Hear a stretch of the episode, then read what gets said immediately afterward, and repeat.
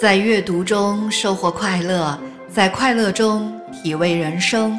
这里是麦琪读书。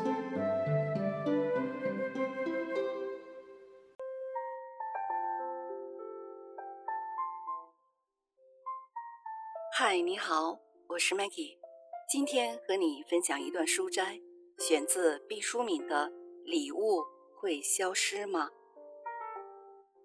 古话说。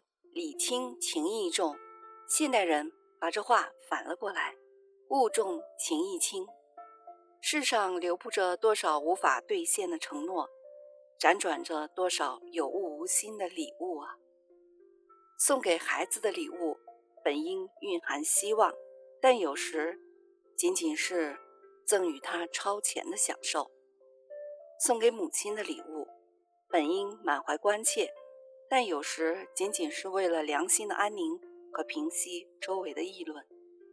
送给朋友的礼物，本应情同手足地表达温暖的善意，但经常只是为了处理自家多余的物资。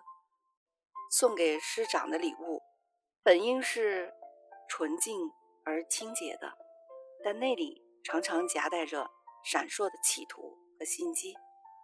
古人曾千里送一朵如雪的鹅毛，今人是送你一个沉甸甸的鹅蛋，打开来一看，却是化学物质合成的赝品，色素严重超标，丧失情意的礼物是一只裹了面粉油炸过的鲜花，所有的花瓣都在，颜色和香气也飘然远去。